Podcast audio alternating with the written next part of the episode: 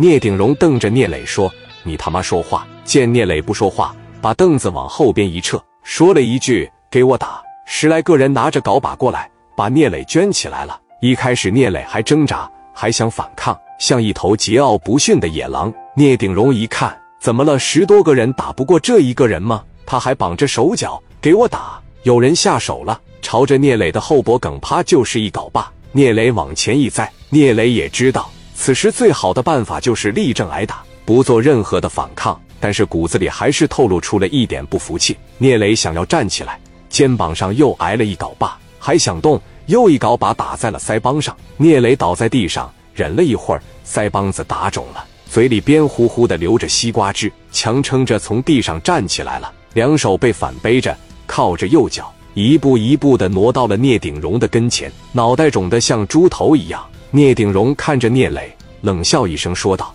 我这是碰着对手了，这么打。”都不求饶，聂磊低头嘬了一下嘴，抬头朝着聂鼎荣的脸扑了一口，嘴里骂出了三个字母：“你妈的！”聂鼎荣用手一抹脸上的西瓜汁，气得咬牙切齿，说道：“真他妈有种呀！”聂磊一只眼睛已经肿成一条缝了，呵呵一笑说：“接着打，接着打呀！我就不信你敢打死我！打！”聂磊呵呵一笑，让人打成这逼样，还能笑着出来是吧？聂鼎荣说道：“接着打。”聂鼎荣一声令下，一镐把又打在了聂磊的膝盖上。聂磊再次跪下，两人上来把聂磊的头摁在地上，三四根镐把在聂磊的身上乒乓一顿，这回真的把聂磊打不会动弹了。大力上来，朝着聂磊的脑袋猛地踢了一脚，聂磊只能大口喘气了。聂鼎荣坐在一边说道：“给我拉过来，别打死了！我现在还没说打死他，给我拉过来！”上来，两人把聂磊像拖死狗一样。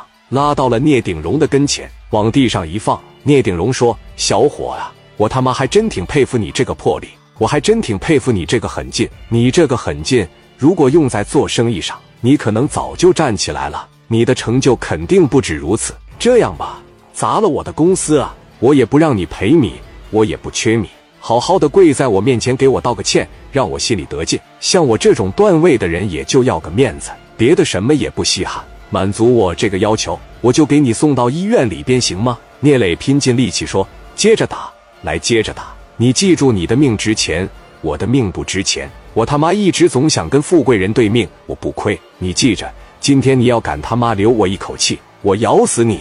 说这话的时候，聂磊牙一咬，把聂鼎荣吓一跳，以为聂磊真上来咬他。行呀，我要是再打你呀，就真打死你了。有性格是吧？不愿意低下高傲的头是吗？聂鼎荣说：“把他绑到那个箱子旁边，找点冰块把他围着。”聂鼎荣心想：这屋里的小温度虽然没有零下十多度，但是零度是差不多的。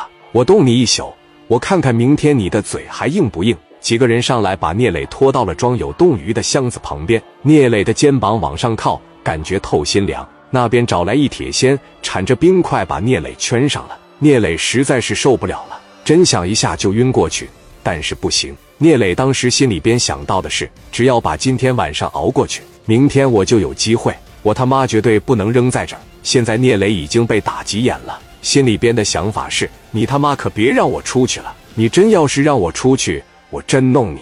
我可不管你什么世代，我可不管你有多少钱了，我真弄你！我真容易一枪打死你了。此时聂磊的脸上反而没有恐惧了，不再感到害怕了。没有任何的顾虑和牵挂。此时的聂磊表情平静了，脸色刷白，目不转睛地盯着聂鼎荣。一种原始的冲动是：只要能让我站起来，我他妈一口咬住你的脖子，我喝你的血，吃你的肉。聂鼎荣哈哈大笑，把火锅支上，咱们在这喝酒。聂鼎荣斜视着聂磊，说：“什么时候想通了，想明白了，爬过来给我道个歉，脑袋拱地，叫我三声大哥，我立马送你上医院。”要不然我就在这他妈活活冻死你！聂鼎荣吃着火锅，喝着酒，聂磊生无所恋的在一旁看着。火锅吃完了，酒也喝的差不多了。聂鼎荣再次来到了聂磊的跟前，说道：“还是不肯低下高傲的头是吧？还在这跟我犟是吧？还用这种眼神瞅我是吧？”聂鼎荣的声音一声比一声高。聂鼎荣累了，对大力说：“派几个兄弟给我看着。”临走之前，聂鼎荣看着聂磊。